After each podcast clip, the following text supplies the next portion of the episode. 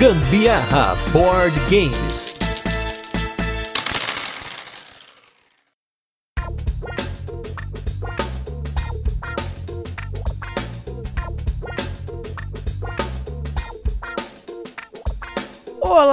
Queridos Watsons! Aqui é a Carol Guzmão. E aqui é o Gustavo Lopes e esse é mais um episódio do Gambiarra Board Games, o seu podcast sobre jogos de tabuleiro que faz parte da família de podcasts Papo de Louco. E nesse 82º episódio de resenhas e curiosidades, não vamos falar sobre um, nem dois, mas três jogos de uma única vez. A série de jogos investigativos Elementar, um cast sem spoilers. Mas antes, vamos para os nossos recadinhos e destaques da semana e logo a gente volta com a nossa resenha, onde apresentamos o jogo, comentamos como ele funciona e depois passamos para as curiosidades, a nossa experiência com ele e a nossa opinião. E nos destaques da semana, queria mencionar a minha aparição lá no Coruja Cast, lá no Lost Token, no Na Mira da Coruja, em que eles juntaram todas as corujas, as sete corujas ali, para me entrevistar. Foi uma entrevista muito bacana, a gente praticamente não falou de jogo. E finalmente resolvemos a suposta treta do Gambiarra Board Games com o Lost Token, apesar da gente nunca ter se falado antes. E felizmente aí foi só amor que saiu desse podcast. Agora eu tô lá no grupo do Lost Token lá falando besteira junto com todo mundo. Então é isso aí para aqueles que quiseram criar alguma intriga aí no passado. Eu não sei o que aconteceu, a gente tá tentando investigar aí até hoje para descobrir como isso surgiu, mas Infelizmente, para decepção de muita gente, não existe nada disso, muito pelo contrário, né? Eles me convidaram, já convidei eles também, já foi aquele troca-troca de podcast. E falando dos destaques da semana, tive a oportunidade aí de colocar na mesa novamente dois clássicos família do Alexander Pfister. Em primeiro lugar, a Carol topou colocar Broom Service na mesa de novo, para minha infelicidade, tomar uma surra no jogo, pra variar, né? Eu nunca vi a pessoa não gostar do jogo e ganhar nele sempre. É impressionante. Esse jogo, assim, dessa vez fez um pouco mais de sentido, mas ainda assim ele é indigesto para mim. Eu acho que é um jogo que, sei lá, esse esquema aí de você ser barrado, não, não poder fazer sua ação. Você se planeja na hora de escolher as cartas e tal, e chega uma hora que simplesmente você não pode fazer sua ação, ou, enfim, ou o outro jogador muda a ordem das coisas e aí você também não pode fazer sua ação. Enfim, isso para mim não faz muito sentido. Eu não gosto muito desse tipo de mecânica. Bom, felizmente aí, como ele foi pra mesa e ele tá na coleção, ele continua na coleção mais um ano aí. Para então... nossa tristeza. Alexander Pfister sempre ficará na coleção junto com outro jogo, esse a Carol não jogou comigo, quem jogou foi a Gabi e o Gabriel, a dupla dinâmica aí dos iniciantes de jogos de tabuleiro aqui em casa, que foi o Isle of Sky, que é um jogo que eu gosto muito, que você tem uma especulaçãozinha marota, você cobre os seus tiles, que você recebe toda a rodada, e a partir daí você vai colocando valor nesses tiles, as pessoas podem comprar, você pode comprar os tiles do outro, e você vai montando aquele panorama dessa ilha, a ilha de Sky aí, que nesse momento eu esqueci aonde que ela fica no mundo, mas eu sei que o bom ouvinte vai pesquisar aí e vai chegar na maior fonte de informação do mundo que é na Wikipedia e com certeza vai descobrir aonde que é essa ilha de Sky, né? E mais um jogo aí do Alexander Pfister. Acho que foi o primeiro jogo do Alexander Pfister da nossa coleção. Nós compramos ele numa loderia que estava fechando e até hoje ele continua indo pra mesa. É um jogo que funciona com qualquer quantidade de jogadores, dependendo da janela de pontuação que você coloca, ela varia bastante o jogo. Gosto muito desse jogo. Esse sim é muito legal, é um jogo muito, muito dinâmico, que eu acho que a Gabi e o Gabriel gostaram bastante também, né? Gostaram Eles... e, e não, mas assim, gostaram, mas diferente da Carol que sempre ganha de mim nesse jogo, eu consegui ganhar deles, mas assim, sempre fico pensando depois, puta que, se fosse a Carol, será que eu tinha perdido de novo? Ah, enfim, né? mas esse, esses dois aí, eles não estão sabendo que estão fazendo parte de um experimento, acho que ainda não se ligaram. É verdade, é verdade. Ó, pra quem ouvir, tem um cast, não saiu ainda, hein? Vai sair um cast em breve que eu fiz com o pessoal do Pesado ao Cubo e lá tem uns spoilers desse experimento que eu tô tentando fazer com eles aí. que eles não ouçam esse podcast dessa vez. e por fim, uma novidade que chegou aqui em casa, um jogo que eu peguei emprestado com um amigo meu, que é o Valknut, um jogo do designer brasileiro Luiz Bruet, um joguinho ali que ele simula o Hneftafal, um xadrez viking lá. não vou saber pronunciar esse negócio, teria que colocar lá no Google Tradutor para ele falar para mim como é que fala, mas é um jogo assimétrico em que você vai colocando os seus bonequinhos, né, as suas pecinhas do seu exército num tabuleiro modular que vai sendo composto por cartas e a partir daí cada jogador tem uma habilidade diferente, uma quantidade de personagens, soldados, enfim, como você quiser chamar, diferentes para poder encurralar, cercar, né, flanquear o jogador inimigo e ganhar a partida. Nós nem começamos a arranhar esse jogo ainda, jogamos até agora com todas as raças, mas não jogamos ainda com a expansão e o formato que você controla dois exércitos. Então, vamos continuar jogando aí porque eu gostaria muito de fazer um episódio sobre esse jogo. Vai depender também da Carol aqui, né? Pior, eu ainda não peguei o esquema do jogo. Tá muito complicado. Eu só perco. Perco feio. Acho que eu ganhei uma não, vez. Você ganhou uma com a gigante de, de cagada. gelo. Foi sem querer. Não, não foi planejado, não foi nada estratégico. Foi simplesmente o acaso. Mas, né, como sempre, eu sou uma pessoa insistente aqui. Vou continuar tentando insistir aqui para ensinar a Carol as táticas que eu já peguei nesse jogo. Tentei explicar ontem, mas ela tava com sono. Vamos ver se hoje, depois desse podcast, depois que cada um aqui tomar seu banho, a gente não senta aqui na mesa e joga mais um pouquinho de Valknut. Gostei muito desse jogo, me surpreendeu. Qualidade excelente dessa produção aí que tá vindo pela Conclave aqui no Brasil. E agora vamos para o nosso review retro da semana, que é com o jogo Machikoro.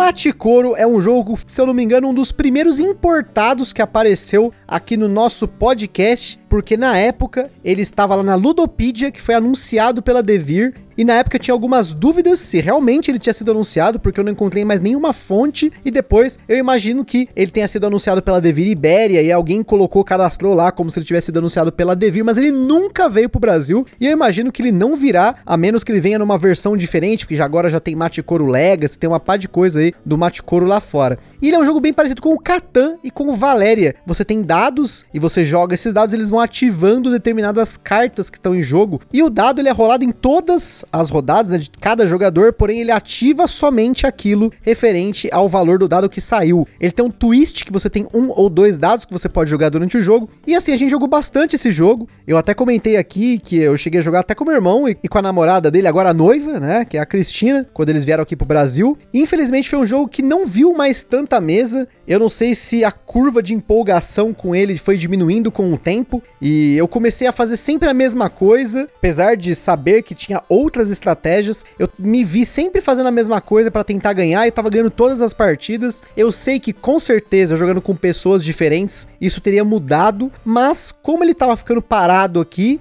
e a gente tem muitos outros jogos que a gente estava mais afim de jogar, a gente acabou passando esse jogo pra frente. Então, assim, é uma pena, porque foi um jogo de um designer japonês, na época eu tava super empolgado, queria pegar jogos de designers de diversos países, achava isso muito legal, mas ele acabou não envelhecendo muito bem aqui na nossa coleção. É um jogo que realmente faz tempo e eu acho que eu sinto até um pouquinho de falta de jogar ele agora que. agora que, que foi embora, né? Não, agora que lembrou, né? Dele. Eu fiquei com vontade de jogar. Eu nem lembrava, mas é um jogo bem legalzinho mesmo, assim. Até antes da gente falar que eu precisei falar qual que é esse jogo mesmo? Porque pelo nome eu não recordava, mas é um jogo divertido, sim, de jogar, que dá para passar em branco, assim, se você não, okay. não se estimular em jogar ele, mas enfim, é divertido, sim. E para alternativas de jogos, tem essa mecânica de você rolar o dado e ativar coisas no turno do seu oponente e tudo mais. Como eu comentei, tem o Valéria, né? Para você que já não joga tanto Catan, ou você que tá em dois jogadores, né? Porque o Catan é três ou quatro, e em dois jogadores tem aquela variante, mas eu não vou indicar um jogo para dois jogadores só porque tem uma variante, né? Eu prefiro que você pegue um jogo que realmente foi feito para dois a X jogadores, que no caso é o Valéria. Então, fica a dica aí para você. E agora vamos para a dica dos, dos jogos da semana, nem do jogo, dos jogos da semana, que é com a série Elementar, repetindo, sem spoilers nesse cast.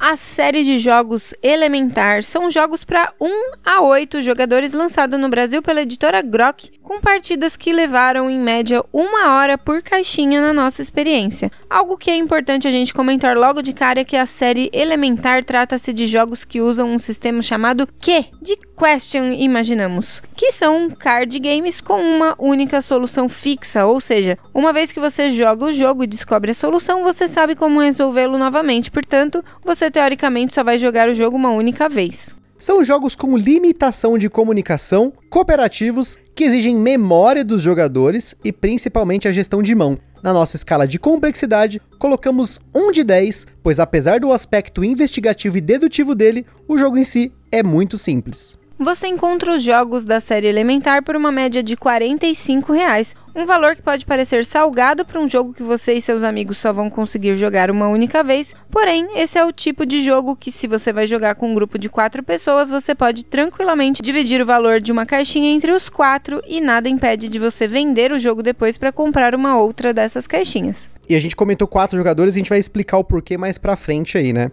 Na série Elementar, os jogadores são colocados para investigar crimes e mistérios, utilizando uma folha inicial com as instruções do caso, a carta inicial e um deck de cartas com pistas. Como a Carol comentou, cada caso tem apenas uma única solução que fica num envelope lacrado. Os jogadores se alternam jogando ou descartando cartas e comprando cartas do baralho. Porém, a decisão de quais cartas jogar é extremamente importante. Cada carta contém uma pista que pode ou não ser relevante para o caso, e as pistas irrelevantes custam um ponto no final do jogo. Os jogadores não podem compartilhar informações das cartas, a menos que a informação esteja sublinhada ou dentro de uma imagem com clips. Então, somente com base nessas informações e as pistas que já estão em jogo, os jogadores podem discutir se uma carta é ou não relevante e se ela deve ou não ser jogada. A primeira parte do jogo acaba quando todos os jogadores jogaram todas as cartas de suas respectivas mãos, os jogadores passam para a próxima fase caso um número mínimo de pistas tiverem sido descartadas. Nesse momento, os jogadores verificam tudo o que foi jogado e tentam discutir sobre o que realmente aconteceu no caso. Eles podem, inclusive, a partir desse momento, falar de pistas que foram descartadas, desde que se lembrem, é claro,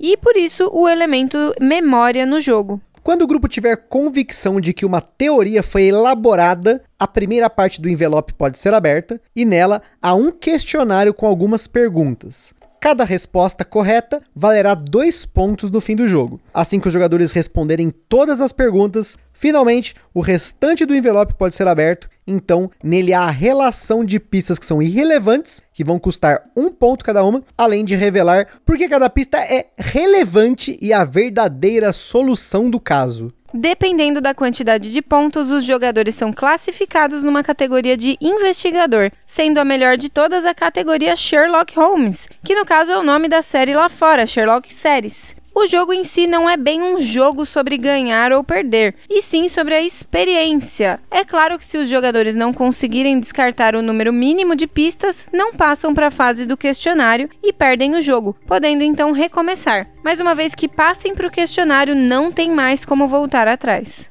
E antes da gente continuar, queria comentar sobre os nossos parceiros aqui do Gambiarra. Em primeiro lugar, a Acessórios BG, essa empresa sensacional que faz acessórios para as suas jogatinas. Tem overlay, tem acessórios 3D, tem playmat, tem de tudo ali para vocês melhorarem cada vez mais os jogos que vocês já têm aí. Então, nós recomendamos que você, assim que terminar esse podcast, acessa lá www.acessoriosbg.com.br. Em segundo lugar, nós temos o nosso evento parceiro, que é o Board Game São Paulo. Evento que está acontecendo exclusivamente online. E em breve, no final de janeiro de 2021, se você estiver ouvindo esse cast no presente, vai ter evento. Se não, presta atenção lá nas redes sociais deles, no Instagram, no Facebook, Board Game São Paulo, para você ficar antenado nos eventos sempre que eles estiverem acontecendo. E por fim, nós temos a nossa loja parceira, que é a Bravo Jogos, uma loja com preços excelentes aqui do Grande ABC em São Paulo. E se você for comprar alguma coisa na Bravo Jogos, entra através do link que está na descrição desse podcast ou lá no nosso perfil do Instagram, lá na bio, tem um link que você vai contribuir para o Gambiarra Board Game sempre que você fizer uma compra através desse link, sem ter aí, sem gastar nenhum centavo adicional.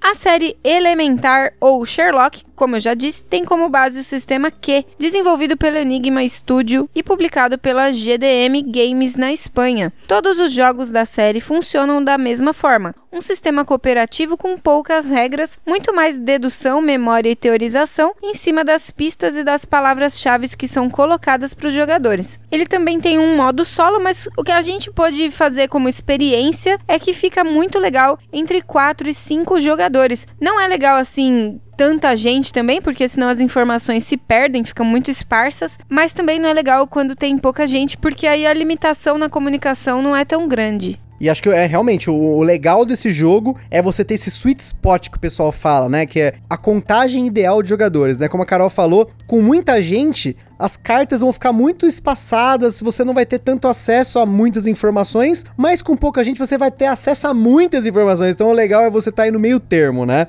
E aqui no Brasil, a Grok publicou três desses jogos, jogos do sistema Q, que são a Tumba do Arqueólogo, que é ambientada nos anos 20, que fala sobre um arqueólogo que foi assassinado, Morte em 4 de julho, cujo título deixa muito claro quando a história vai acontecer, e a última chamada, em que o crime acontece dentro de um avião. Cada caixa tem um nível de dificuldade de 1 a 3, sendo a Tumba do Arqueólogo e a última chamada nível 2, e a Morte em 4 de julho nível 3. Porém, não são somente esses três casos. Segundo o BGG, existem pelo menos mais 15 caixinhas com diferentes casos, incluindo temas de fantasia e faroeste, e até um Sherlock Jr. Além disso, pelo que podemos verificar, existe uma edição lá fora chamada The Sherlock Files, que são três caixas que cada uma contém três desses casos que foram originalmente publicados de forma individual. Os três jogos que foram publicados aqui no Brasil foram recomendados para os Spiel des Jahres de 2019, mas acabaram não entrando no páreo. Somente recordando que o jogo que venceu o Spiel em 2019 foi o Só Uma,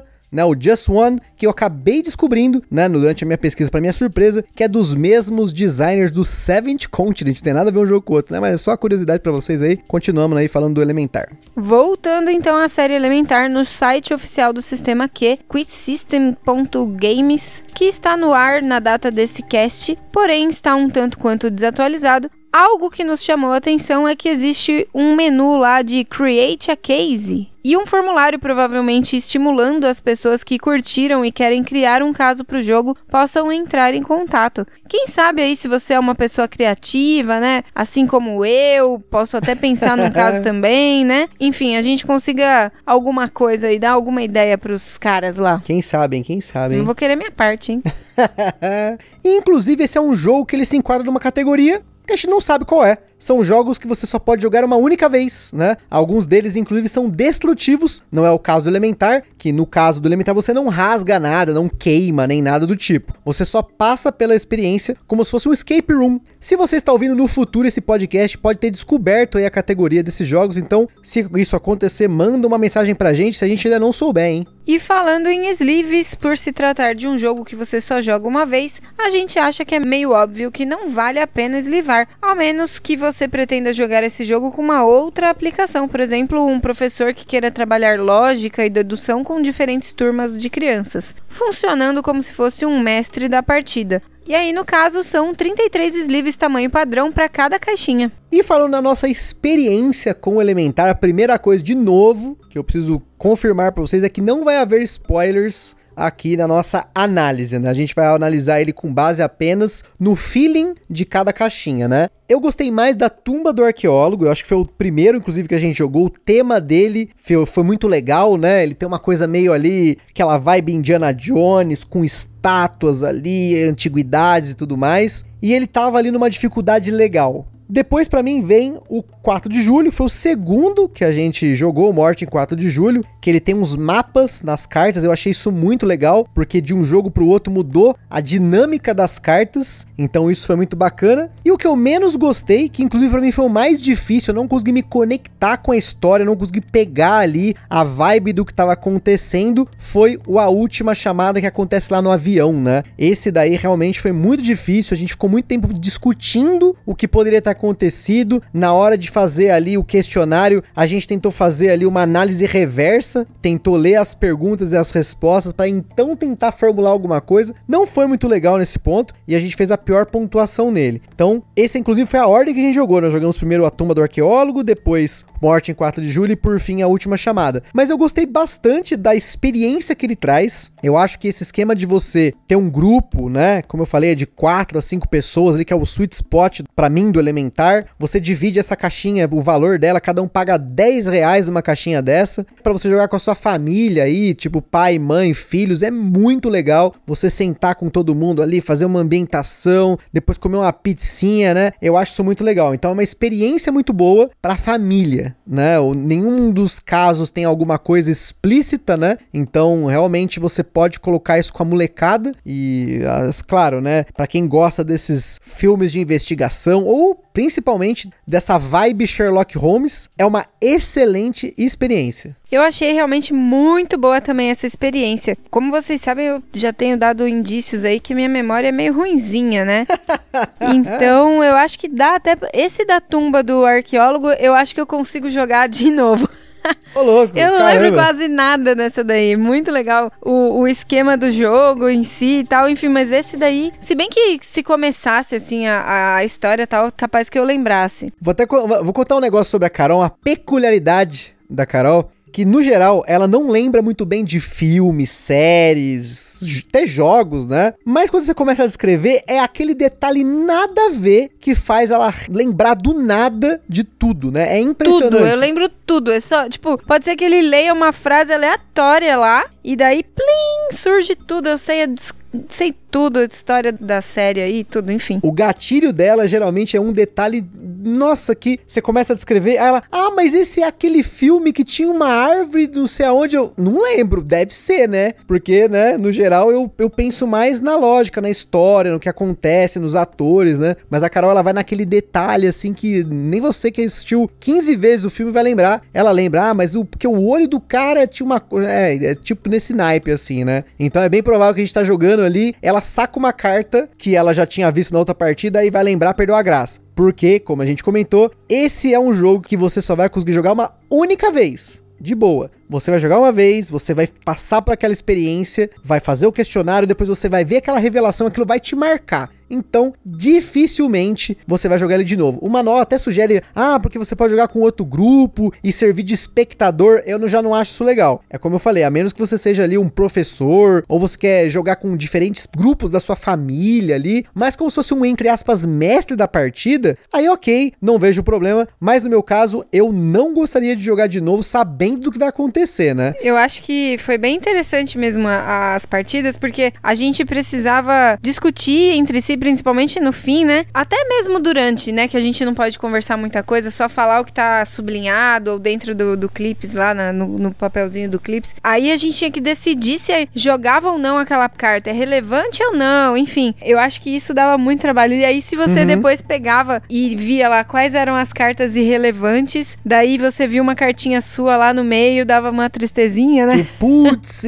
sempre tem aquele. Eu falei pra não jogar isso daí. Sempre tem uma peste que sempre, isso. Sempre tem. Então, nesse ponto, como experiência, é um jogo muito legal. Como eu comentei, tem outros jogos desse estilo, como a série Exit, você tem a série Undo, né, que são jogos que tem essa narrativa, né? Então, se você curte jogar em grupo e você tem essa possibilidade, como eu falei, de dividir, ou se você quiser comprar, claro, a gente não vai impedir você, falar não faça isso, não, porque gente, 40 e poucos reais no jogo, hoje em dia com o valor dos jogos, com o jogo aí família, numa produção ok, você compra 10 desse jogo, né? Então, tipo, né? Tá num preço legal. Esse jogo me fez lembrar, assim, claro que não tudo, né? Mas me fez lembrar bastante as experiências que a gente teve com o Black Stories. Sim, sim, que também é outro jogo, entre aspas, finito, né? É, que, que você joga uma vez e, e aí só se for jogando com outros, outro grupo, mas você não pode repetir a mesma carta. Uhum. Então, eu acho que me trouxe um pouco disso também. E ainda assim, o, o Black Stories é um jogo muito muito divertido mesmo para jogar em família, jogar com a sua turma. É muito legal. Então, se você tá procurando uma experiência para sua família, para os seus amigos aí, se você tem aí uma galera para você jogar esse tipo de experiência que vai gostar desse tipo de experiência, nós recomendamos a série Elementar para você. Como eu mencionei, ele é mais uma experiência, não é tão jogo, né? Você vai fazer poucas ações, né? Além de você, de você jogar uma carta ou descartar ela. Essas são as suas duas ações no jogo, além da discussão que você vai ter ali. Então ele é um jogo como o Luiz Hunziker fala que é um jogo fora da mesa. Ele não é um jogo tanto ali na, nas mecânicas, vamos dizer assim, né? Claro, se você é aquele cara mais Eurogamer, que é um jogo estratégico, tá, essas coisas assim, não sei se vai rolar para você, né? A menos que você esteja disposto a ter essa experiência fora da mesa, mais narrativa, mais imersiva, né? E se você curte esse esquema de investigação. Então é isso aí, pessoal. A gente fica por aqui com mais um episódio do Gambiarra Board Games. E lá no site do Papo de Louco tem alguns links para você conhecer um pouquinho sobre o jogo, com outros criadores de conteúdo, vídeos aí de outros criadores de conteúdo. E no nosso Instagram tem algumas fotos do Elementar, só que sem spoilers também. E como sempre, se você jogou ou comprou um jogo que a gente tenha falado aqui no podcast ou quiser sugerir algum jogo pra gente conferir, manda uma mensagem no Instagram ou no e-mail contato arroba papodelouco.com e se por acaso estiver jogando aí no seu canto, marca a gente lá nos stories do Instagram que a gente gosta muito de compartilhar as fotos das suas jogatinas. E para quem tem uma loja, editora, qualquer coisa relacionada a jogos de tabuleiro, quer fazer uma parceria com a gente, já tem o nosso contato compartilhe esse podcast com a galera no Facebook, Zap, Instagram e tudo quanto é coisa que você tem aí de rede social. Espero que vocês tenham curtido esse podcast. Um forte abraço e até a próxima. Hasta la vista, babies!